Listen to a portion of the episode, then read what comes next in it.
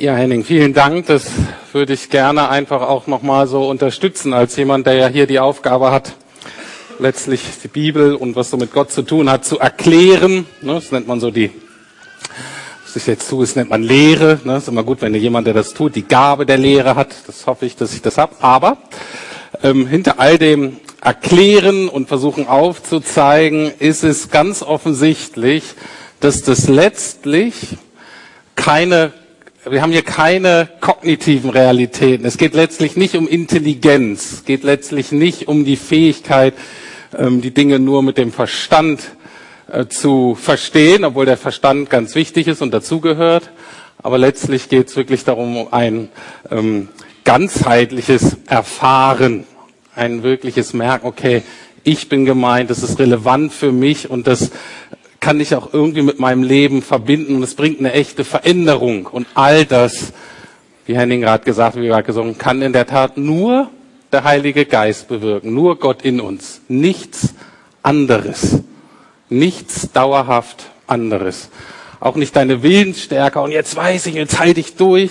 All das nicht so ist der Heilige Geist, der uns befähigt, ich sag mal, die Wahrheit zu erkennen die Wahrheit in uns aufzunehmen, darin zu leben und dann wirklich zu sagen, diese Wahrheit macht mich frei, macht mich wirklich frei. Titel der Predigtreihe ist Jesus ist größer. Sven Olaf hatte das schon gesagt. Es ist so diese Überzeugung von uns, dass Jesus großartig ist, dass Jesus mit Tod und Auferstehung etwas möglich gemacht hat, nämlich eine Veränderung von Leben, die ohne dessen gar nicht vorstellbar äh, wäre. Und dass wir auch glauben, dass das möglich ist, dass das was ist, was in diesem Leben anfängt und dann im nächsten Leben vollendet wird. Wir uns aber immer wieder auch fragen müssen, na, wo stehen wir, was bedeutet das konkret? Ist Jesus wirklich größer? Bin ich Teil dieser Veränderung, dieser neuen Möglichkeiten? Und da ist einfach eine Realität, dass oft das, was Gott in uns wirken möchte, dass es oft gehindert wird.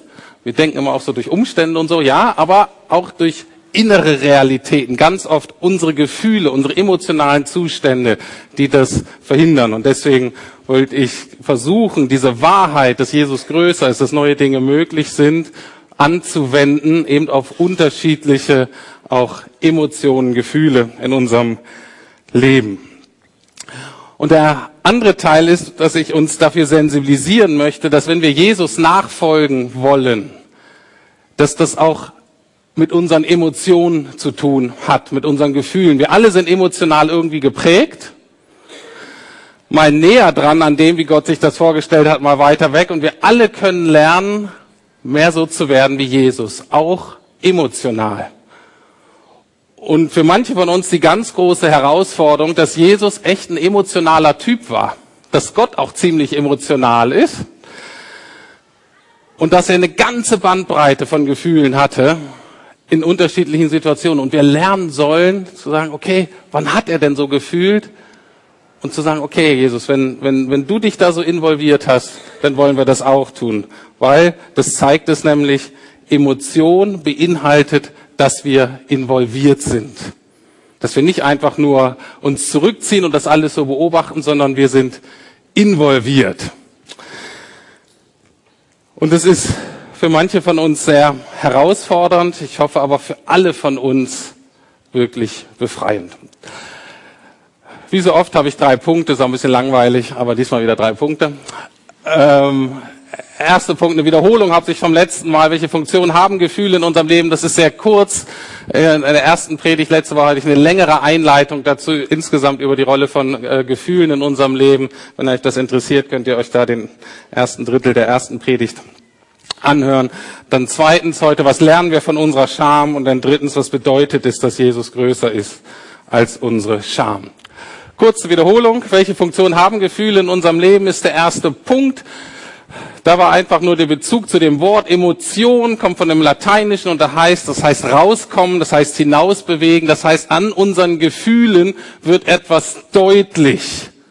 Nämlich etwas deutlich, was in uns ist, wie wir die Dinge sehen, wie wir sie bewerten. Anders ausgedrückt, unsere Gefühle offenbaren unsere persönliche Involvierung in dieser Welt. Unsere Gefühle offenbaren die Beziehung, die wir haben, einerseits zu Gott oder was immer da am höchsten ist in unserem Leben, dann zu mir selbst und zu anderen Menschen und Situationen drumherum. Das kann ich erkennen an meinen Gefühlen. Wiederum anders ausgedrückt, Gefühle offenbaren unsere zentralen Lebensfragen. Und deswegen aus biblischer Sicht ganz wichtig, dass es nicht darum geht, dass wir unsere negativen Gefühle immer loswerden, sondern dass ich lerne zu fragen, okay, dieses Gefühl auch wahrzunehmen und zu fragen, was sagt dieses Gefühl über mich, über Gott und die Welt, in der ich lebe.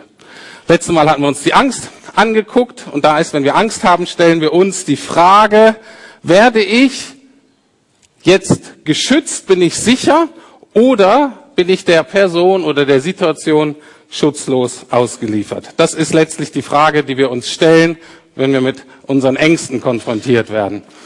Worum geht es bei der Scham? Scham führt uns, ich würde sagen, fast zu der allertiefsten Frage, die uns, zumindest uns auch im Westen, äh, herumtreibt, die aber alle Menschen wirklich herumtreibt. Und das ist folgende Frage. Bin ich wirklich geliebt? Und zwar so, wie ich bin? Oder werde ich doch abgelehnt, wenn die Leute erkennen oder wenn mein Gegenüber erkennt, wie ich wirklich bin? Diese Frage stellt sich uns, wenn wir mit unserer Scham konfrontiert werden. Und jetzt natürlich auf Gott bezogen würde es heißen, liebt Gott mich wirklich? Nimmt er mich wirklich an, wie wir gerade gesungen haben? Oder wenn er wirklich sehen würde, wie ich bin, wird er mich denn ablehnen? Da merkt ihr schon, bei einem können wir ganz sicher sein, der wirklich weiß, wer wir sind.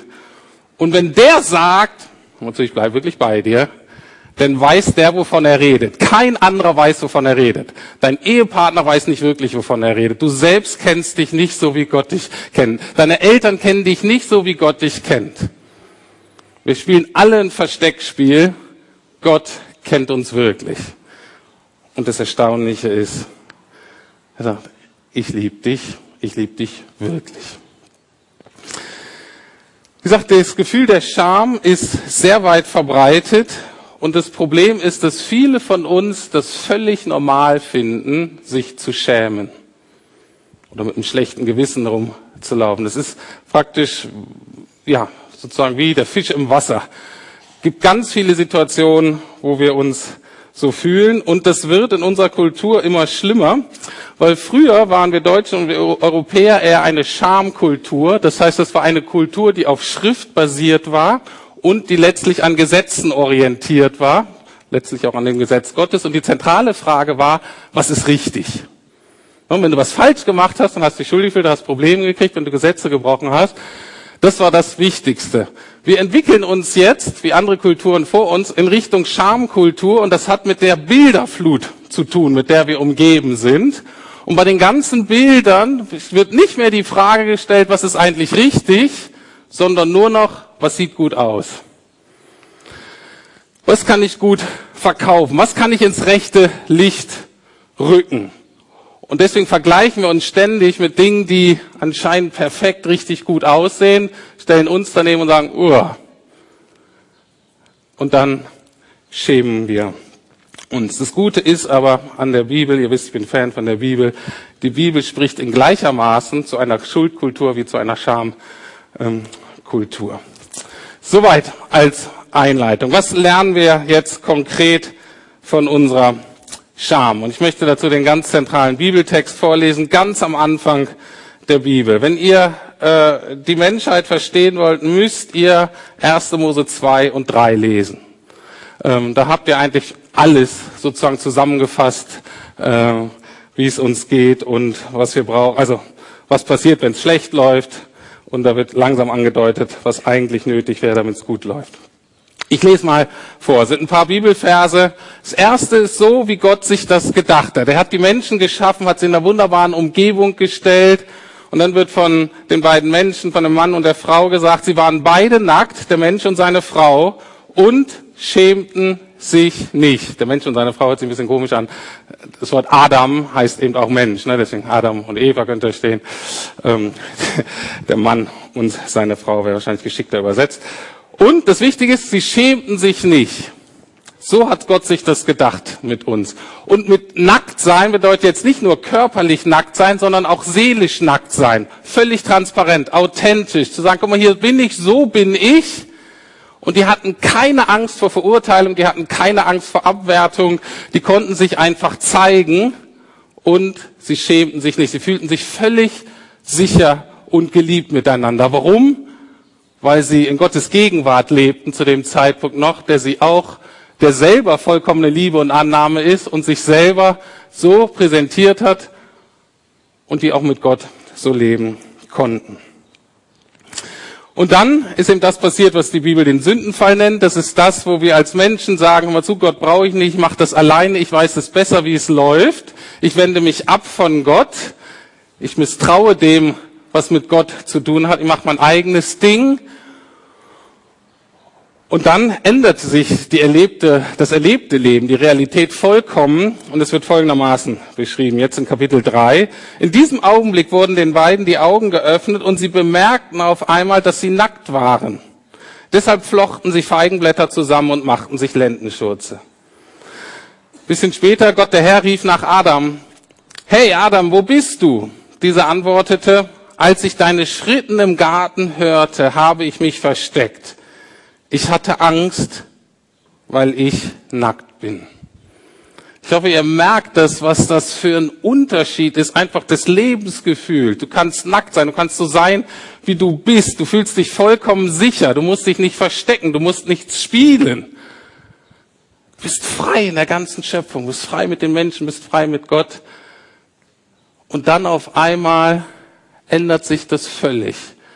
Du schämst dich, du versteckst dich, musst dich bekleiden, du hast Angst. Es ist ein radikaler Unterschied, und das ist jetzt ganz wichtig, im erlebten Leben. Darum geht es mir heute, im erlebten Leben. Und dieser Text beschreibt sehr gut, was Scham bedeutet. Scham hat mit Aufdecken zu tun. Scham entsteht dann, wenn ich jemandem etwas zeige, was ich nicht zeigen möchte. Ich fühle mich dann nackt, ich fühle mich bloßgestellt, ich fühle mich schutzlos, ich fühle mich ungeborgen dann wahrscheinlich für mich wertlos, hässlich, nicht liebenswert. Scham ist die schreckliche Erfahrung, dass jemand uns sieht und uns ablehnt. Oder Scham ist die Angst vor dieser Erfahrung. Wir machen das ein paar Mal und dann ist das so schlimm, dass wir schon so viel Angst davor haben, dass das nochmal passieren könnte, dass wir alles tun, damit es nicht passiert. Aber nochmal zu dieser Erfahrung. Scham entsteht dann, Jemand sieht uns, entweder vielleicht, weil wir uns trauen zu zeigen, vielleicht auch, weil jemand ungebeten eindringt, unsere Grenzen überschreitet und unser Leben anguckt, uns als Person anguckt und sagt, das reicht nicht. Das ist nicht gut genug.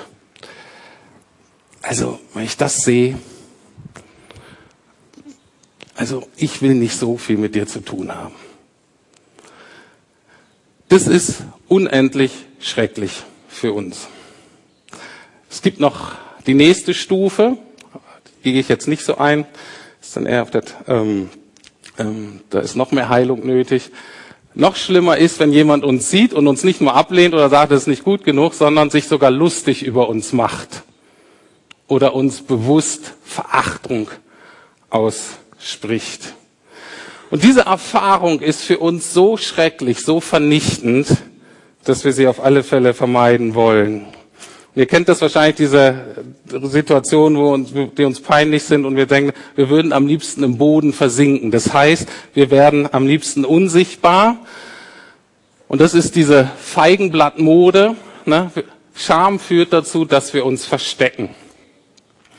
Und wir nun, jeder von uns hat gelernt, sich auf unterschiedliche Weise zu verstecken, weil wir nicht sicher sein können, dass wir uns ehrlich zeigen können. Ne, wir sprechen da von unseren Masken und das sieht sehr unterschiedlich aus. Ich kann mich wunderbar verstecken hinter meinen Kompetenzen.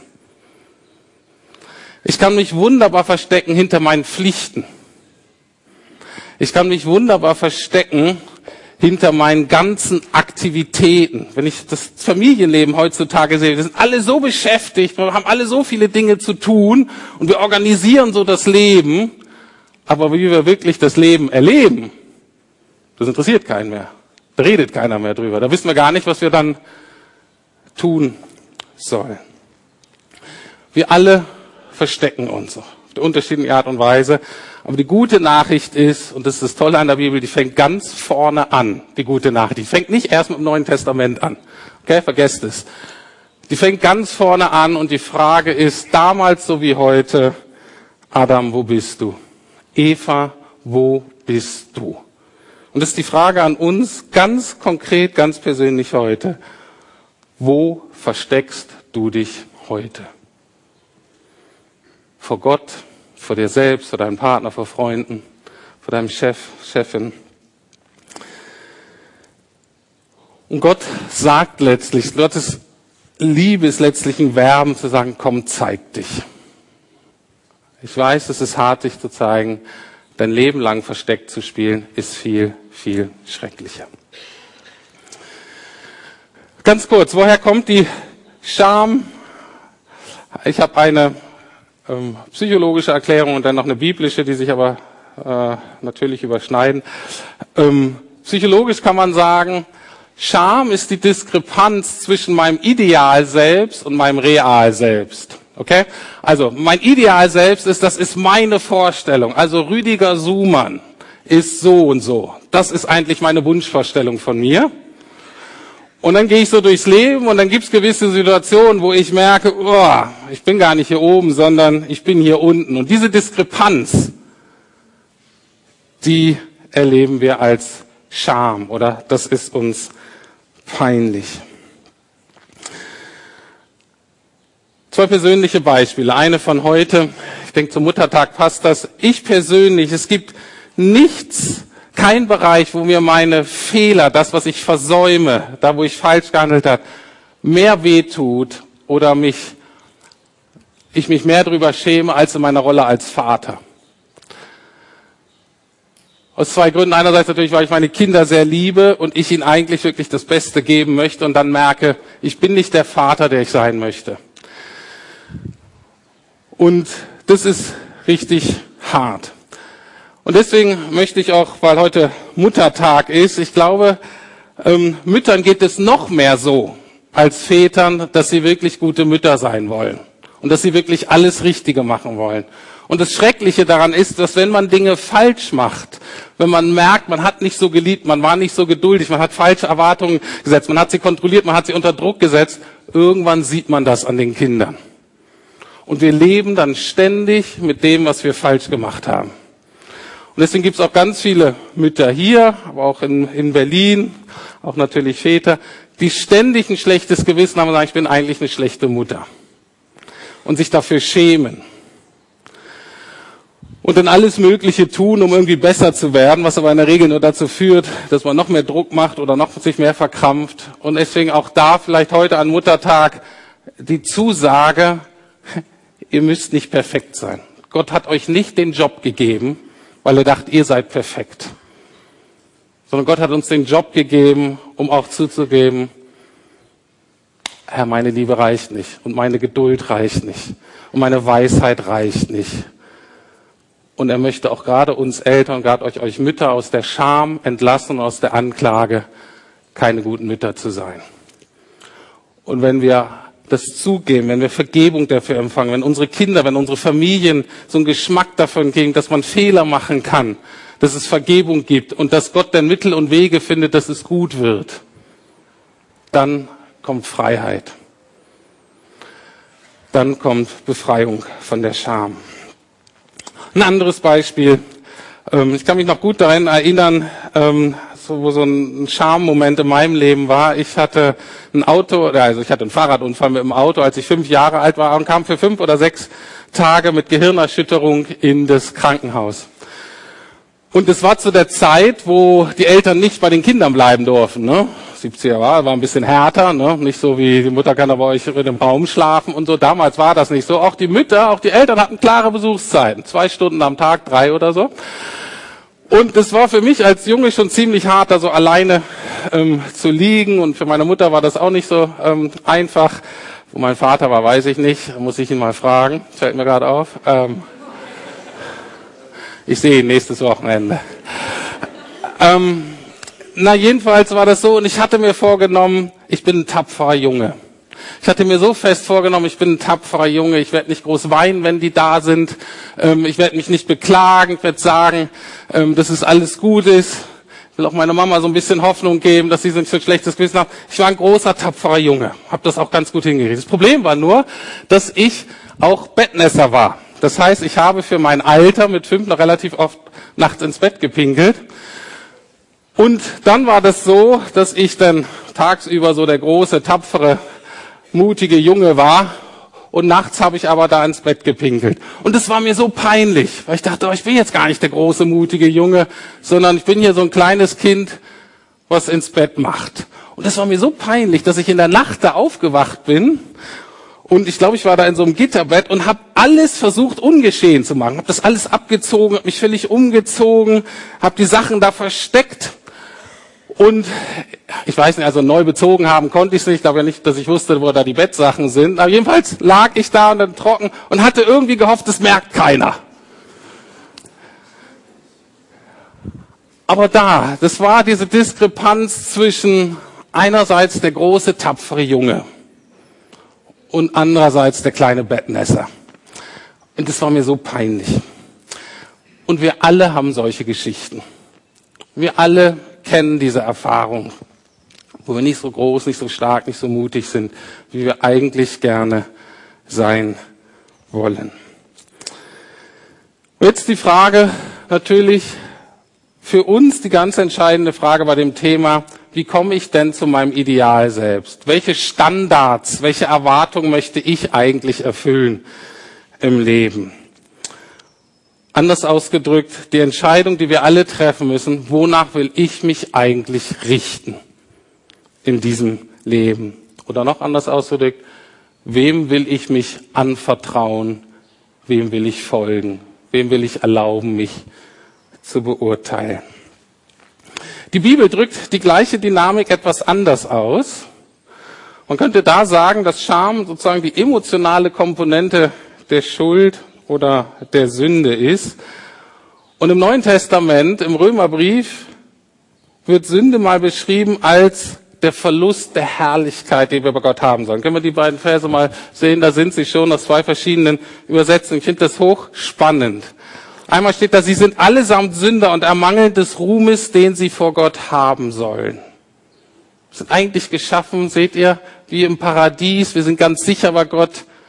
Wir sind nackt, aber wir sind herrlich, haben uns nicht zu Schulden kommen lassen. Wir sind genauso, wie Gott das möchte. Aber alle haben gesündigt und in ihrem Leben kommt Gottes Herrlichkeit nicht mehr zum Ausdruck. Und wenn wir merken, dass wir diese Herrlichkeit, ich sage mal ein anderes Wort, wenn wir diese Würde, wenn wir diese Ehre, nach der wir uns eigentlich sehnen, zu der wir eigentlich geschaffen sind, wenn wir die verloren haben, und dann schämen wir uns. Die Frage nach unserer Scham ist also die Frage, biblisch ausgedrückt, wann fühle ich mich herrlich? Okay, bin mir sicher, keiner von euch hat sich diese Frage mal so gestellt. Ähm, und wenn, wäre das wahrscheinlich auch ein bisschen komisch. Ähm, aber eigentlich ist die richtige Frage, was meine ich mit dieser Frage? Wann fühlen wir uns geehrt? Wann fühlen wir in unserem Leben uns wertgeschätzt? Wann haben wir den Eindruck, ich bin ein vollwertiges Mitglied der Gruppe, der Gesellschaft. Ich bin geacht, ich bin wertgeschätzt, ich bin geehrt. Anders gesagt, ich bin völlig angenommen. Ich bin auch ganz angekommen. Und ist die Frage, wann erfahren wir es, wann fühlen wir das? Fühlen wir das in Bezug auf Gott? Oder fühlen wir das in Bezug auf unsere selbstgemachten Götter? Das, was die Bibel Götzen nennt. Jesus ist da sehr deutlich, und das ist auch wichtig bei diesem Thema. Jesus sagt ganz deutlich, du kannst nicht zweier Herren dienen. Du musst entweder Mammon dienen oder Gott. Was heißt das für heute? Was passiert, wenn Geld und Besitz dein Gott ist, deine letzte Sicherheit, das, was dir Ehre gibt, dann schämst du dich, wenn du weniger Geld hast als die anderen drumherum. Wenn du nicht so oft in Urlaub fahren kannst, wenn du kein neues Auto oder kein neues Laptop oder Handy kaufen kannst, dann schämst du dich, weil dein Gott du die Herrlichkeit bei deinem Gott verloren hast und er dich anklagt. Was passiert, wenn Status dein Standard ist, also deine Stellung in der Gesellschaft? Dann schämst du dich vielleicht, für, dass deine Kinder das Abitur nicht machen und vielleicht nur eine Ausbildung und nicht studieren.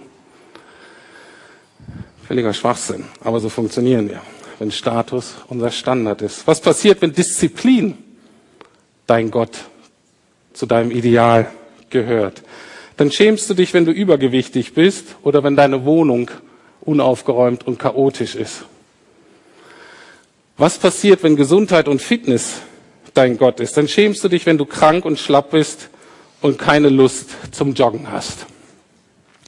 All diese Götzen, all diese Erwartungen, all diese Ideale, all diese Ersatzgötter und die Menschen, das ist ganz wichtig, die Menschen, die wir, die die vertreten und wir als Eltern vertreten oft die Götzen unserer Gesellschaft und das ist die Katastrophe unserer Kinder.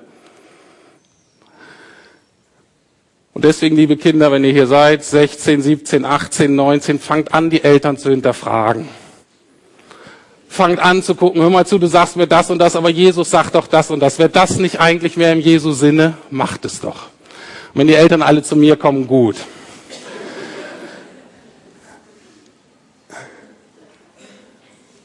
Aber nochmal, all diese Menschen und die Vertreter die menschlichen Vertreter dieser Götzen, sie beschämen uns und sie klagen uns an und sie sagen, das reicht nicht, das ist nicht gut genug. So kannst du keine Ehre und keine Wertschätzung in deinem Leben erwarten. Und es macht dich unglücklich und es macht die unglücklich, mit denen du zusammen lebst. Und jetzt kommen wir zum dritten Punkt, dass Jesus größer ist als unsere Scham. Wie können wir nun die Scham in Gottes Sinne überwinden? Und wie gesagt, wir werden uns entscheiden müssen und zwar radikal entscheiden müssen, wem du erlaubst, dich anzuschauen und zu beurteilen. Du wirst dich entscheiden müssen, wessen Erwartungen du erfüllen willst. Anders ausgedrückt, du wirst dich entscheiden müssen, in wessen Augen du geehrt und geachtet werden möchtest. Kommen wir zu Jesus. Was hat er für uns möglich gemacht? In 2. Korinther 5, Vers 21 steht, den, der Sünde nicht kannte, hat er für uns zur Sünde gemacht, damit wir Gottes Gerechtigkeit würden in ihm. Jesus ist der Mensch, den, als die Leute ihn gesehen haben, wisst ihr, was gesagt hat? Wenn wir Jesus sehen, dann sehen wir die Herrlichkeit Gottes. Was meinten die damit? Die meinten damit, wenn wir Jesus sehen, dann sehen wir endlich einen Mensch, so wie Gott sich ihn gedacht hat. Und es ist wunderbar. Das ist aller Ehre wert. Das ist ruhmreich. Und dieser wahre Mensch und wahre Gott ist Ende seines Lebens öffentlich beschämt worden, bespuckt worden, ausgezogen und ausgelacht. Hier wird gesagt, er wurde zur Sünde gemacht. Wir könnten hier sagen, er wurde zur Schande gemacht. Er war die Beschämung schlechthin. Er wurde vollkommen entehrt als Mensch, als Mann, als Jude, als Gott auf jeder Ebene.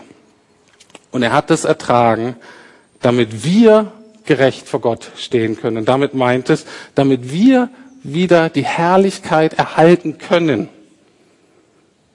die wir vorher bei Gott hatten, bevor wir gesündigt haben, bevor wir aus der Beziehung rausgefallen sind. Das ist das Angebot, was Gott uns macht. Er wird öffentlich beschämt und entehrt. Er trägt unsere Scham, damit wir nicht mehr beschämt werden müssen. Anders ausgedrückt, Sünde, habe ich gesagt, ist die Verlust der Herrlichkeit. Gnade ist die Wiederherstellung der Herrlichkeit, die wir bei Gott haben sollten und auch haben werden, wenn wir zu Jesus gehören. Und jetzt die letzten zwei Punkte. Wie empfangen wir diese Gnade? Wie können wir darin leben? Und der erste Punkt möchte ich verdeutlichen an einer Geschichte, die Jesus erzählt hat. Man denkt zuerst nicht, dass das mit Befreiung von Scham zu tun hat, aber ich habe mir die Geschichte angeguckt und gesagt, genau das ist die Geschichte, um uns freizusetzen. Und so ist eine Geschichte, dass zwei sind in den Tempel gegangen, kann sein, zwei sind in die Kirche gegangen zum Gottesdienst. Und da war einer, hieß Pharisäer, der hatte all die Dinge, die man damals haben musste, um geehrt zu werden. Hatte genug Geld, hatte höchstwahrscheinlich eine Familie, war im religiösen System anerkannt. Ne? Wir würden heute vielleicht so sagen, ein Dienstbereichsleiter der Lukasgemeinde, verheiratet, vier Kinder und VW-Bus. Ähm, ne? Aller Ehre wert. Und er kommt zum Gottesdienst und sagt, guck mal Gott, was bin ich dankbar, dass ich so toll bin. Und ich bin so dankbar, dass ich nicht so bin wie die und die und die. Ne? Wie die Heiden, wir würden ja sagen, wie die Prostituierten oder die Geflüchteten oder die Hartz-IV-Empfänger oder was weiß ich. Ne? Die Ehebrecher, also was. Das war die eine Person, kam in den Tempel. Und die andere Person war ein Zolleinnehmer. Einer, von denen alle klar war, der hat Dreck am Stecken, der hat betrogen, und er kommt auch da in den Gottesdienst und er sagt eigentlich nur, Gott, ich weiß, dass ich vor dir nicht bestehen kann. Bitte sei mir gnädig. Und was sagt Jesus dazu? Jesus sagt, dieser eine, der wusste, dass er vor Gott nicht bestehen kann, der Zöllner, der ging gerechtfertigt nach Hause. Der andere nicht. Übersetzt, der eine, dem wurde die Herrlichkeit, dem Zöllner wurde die Herrlichkeit zuteil, die er bei Gott haben sollte. Und der Pharisäer, der blieb allein in seiner eigenen menschlichen Herrlichkeit. Kannst du alles behalten, dein Status und so weiter. Von Gott kriegst du nichts. Und Jesus ändert, äh, endet die Geschichte mit folgendem Satz. Denn wer sich selbst erhöht, der wird erniedrigt werden. Wer sich selbst erniedrigt, der wird erhöht werden. Also, denn wer sich selbst erhöht, wird erniedrigt werden und wer sich selbst erniedrigt, der wird erhöht werden. Ich weiß, dass dieser Satz sehr schwierig ist für diejenigen unter uns, die in einer Familie groß geworden sind, wo sie beschämt wurden, wo sie klein gehalten wurden, wo sie immer kritisiert wurden. Wo sie sagen, oh, jetzt muss ich mich demütigen. Für euch fühlt sich das an, jetzt muss ich sagen, dass ich minderwertig bin. Nein. Das heißt es nicht. Es ist aber die Einladung zuzugeben, wo du nicht so gelebt hast, wie Gott das eigentlich für dich dachte. Wo du nicht mehr die Herrlichkeit, die Ehre, den Ruhm bei Gott hattest, den du eigentlich hättest haben sollen. Anders übersetzt, wer sich selbst demütigt, der wird nicht mehr beschämt, sondern er wird von Gott geehrt werden. Und da ist wichtig, dass wenn wir mal ehrlich sind zu unserem Leben, dass wir auch anfangen, nicht nur unsere Taten zu bekennen, sondern auch ehrlich zu werden über die Motivation dahinter. Ich weiß nicht, wie es euch geht. Ich bin absolut Meister drin geworden, meine Sünden vorher zu rechtfertigen. Und ich lege mir das dann so hin, dass ich so eine arme Wurst bin und dass der so schwierig ist und so weiter. Und dann, ich kann gar nicht anders. Macht total Sinn, denn das zu tun oder das zu lassen. Und ich sage, Rüdig, was hast du dir da in die Tasche gelogen? und mal ehrlich zu werden, zu sagen, ich bin jemand, der versucht, ich tue das Böse und bin ein Meisterin, mich selber zu rechtfertigen. Und dass ich dann nicht nur die Tat bekenne, sondern sage, oh Gott, und das Ganze, was dahinter ist, was möglich macht, auch das bekenne ich dir. Das ist so weit weg von dem, wie du mich geschaffen hast. Anders ausgedrückt, es ist die Einladung und auch die Aufforderung, ehrlich zu werden vor mir selbst, vor Gott, vor anderen Menschen. Die Bibel nennt es auch anders. Es beinhaltet das Sterben des Alten selbst.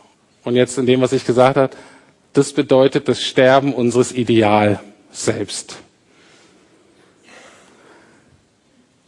Und das ist ganz wichtig. Und in meiner Erfahrung ist es so, dass viele Christen, viele von uns das nicht tun. Sie sterben nie den alten Erwartungen ab. Das heißt, ihr kommt dann zum Segen, zum Gebet, ins Seelsorgegespräch, das ist auch super, und sagt, ich bin so geknechtet worden von denen und den Erwartungen und schäme mich und so weiter, und dann wird euch zugesprochen, Jesus liebt dich, Jesus nimmt dich an, Jesus hat die Scham auf dich, und das ist super, und das ist richtig, und das ist wahr. Und dann gehst du aus dem Gespräch heraus mit den gleichen Erwartungen, versuchst wieder Geld zu verdienen, versuchst wieder diszipliniert zu sein, versuchst wieder alle Erwartungen in deinem Leben zu erfüllen, die du Gott dir nicht gegeben hat, sondern die du irgendwie gelernt hast in deinem Leben bis du dann wieder völlig fertig bist und dann kommst du wieder an. Komm bitte. Und du darfst auch nicht nur ein oder zwei oder fünfmal kommen, du darfst auch ein, zwei oder fünf Jahre kommen. Aber Gott, was Gott letztlich wirklich möchte, ist, dass du frei wirst von diesen Erwartungen. dass du eben nicht dein Leben damit verbringst, diese alten Erwartungen, die du dann doch nicht ähm, erfüllen kannst und wofür du dich schämst, zu erwarten und dann ganz zum Schluss zu Gott zu kommen, irgendwann nach ein paar Wochen und sagen, aha, da ist es ja anders. Sondern Gott möchte, dass es immer anders ist. Dass es jeden Tag anders ist, jeden Moment anders. Wie ist das möglich? Und da ist der zweite Punkt, und ich hoffe, der ist auch sehr praktisch. Und es ist ein Bild, das ich von Johannes Hartl habe, einen bekannten theologischen, äh, katholischen Theologen, Konferenzsprecher und so weiter, Leiter eines Gebetshauses. Und der sagt Folgendes. Er sagt, wir müssen jeden Augenblick unseres Lebens in Gottes Augenblick leben. Okay, ist ein Wortspiel mit Augenblick. Gott lädt uns ein, in jedem Augenblick unseres Lebens, also in jedem Moment unseres Lebens, in Gottes Augenblick zu leben. Das bedeutet ganz praktisch, in jeder Situation in meinem Alltag, wer immer mich auch anstarrt, wer immer mich auch beschämen möchte, wer immer mich anklagen mag, ich trete bewusst raus aus diesem Blick von den anderen, die ich auf mich spüre, und trete ganz bewusst in den Blick Gottes, der auf mir ruht und der mir mit Liebe und Annahme und Vergebung begegnet. Ich nehme also an, dass meine Ehre und Herrlichkeit letztlich nicht aus mir selbst und durch meine Taten und so weiter kommt, sondern in jedem Moment meines Lebens nur durch Jesus selbst und durch die Beziehung zu ihm. Und dass er mich annimmt und bei mir bleibt, wenn ich mich selber nicht ertragen kann und mir selber auch nicht vergeben kann. Um das zu begreifen, hilft uns vielleicht diese bildliche Sprache der Psalmen im Alten Testament. Zwei Verse, die das hoffentlich gut ausdrücken, was damit gemeint ist, und dann bin ich fertig und dann werde ich beten.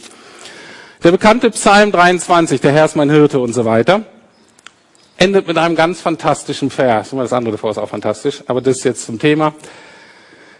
Vers 6 heißt, nur Güte und Gnade werden mich umgeben alle Tage meines Lebens und ich werde wohnen im Hause des Herrn für alle Zeit.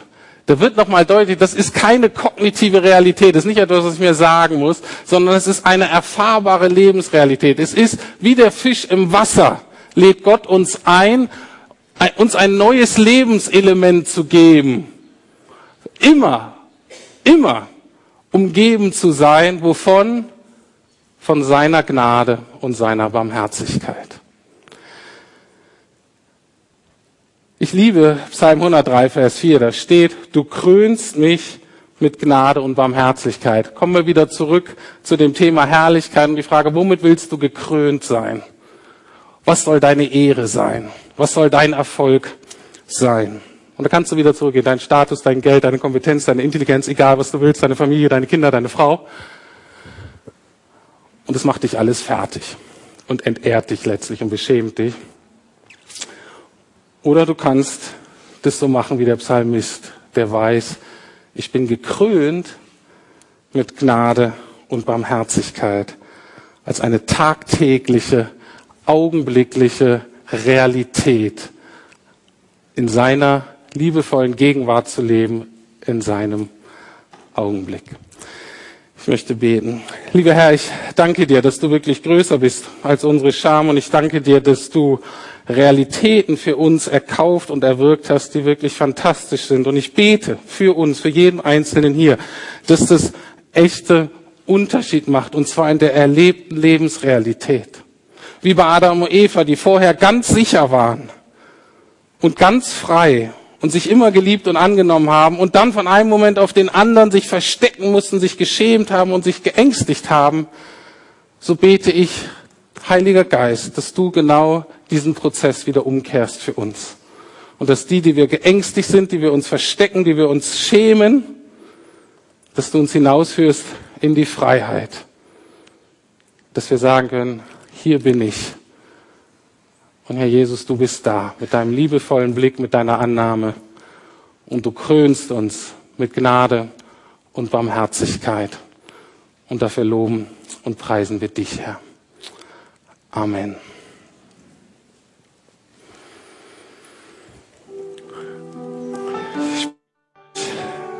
aufzustehen und wie gesagt, das nochmal mit dem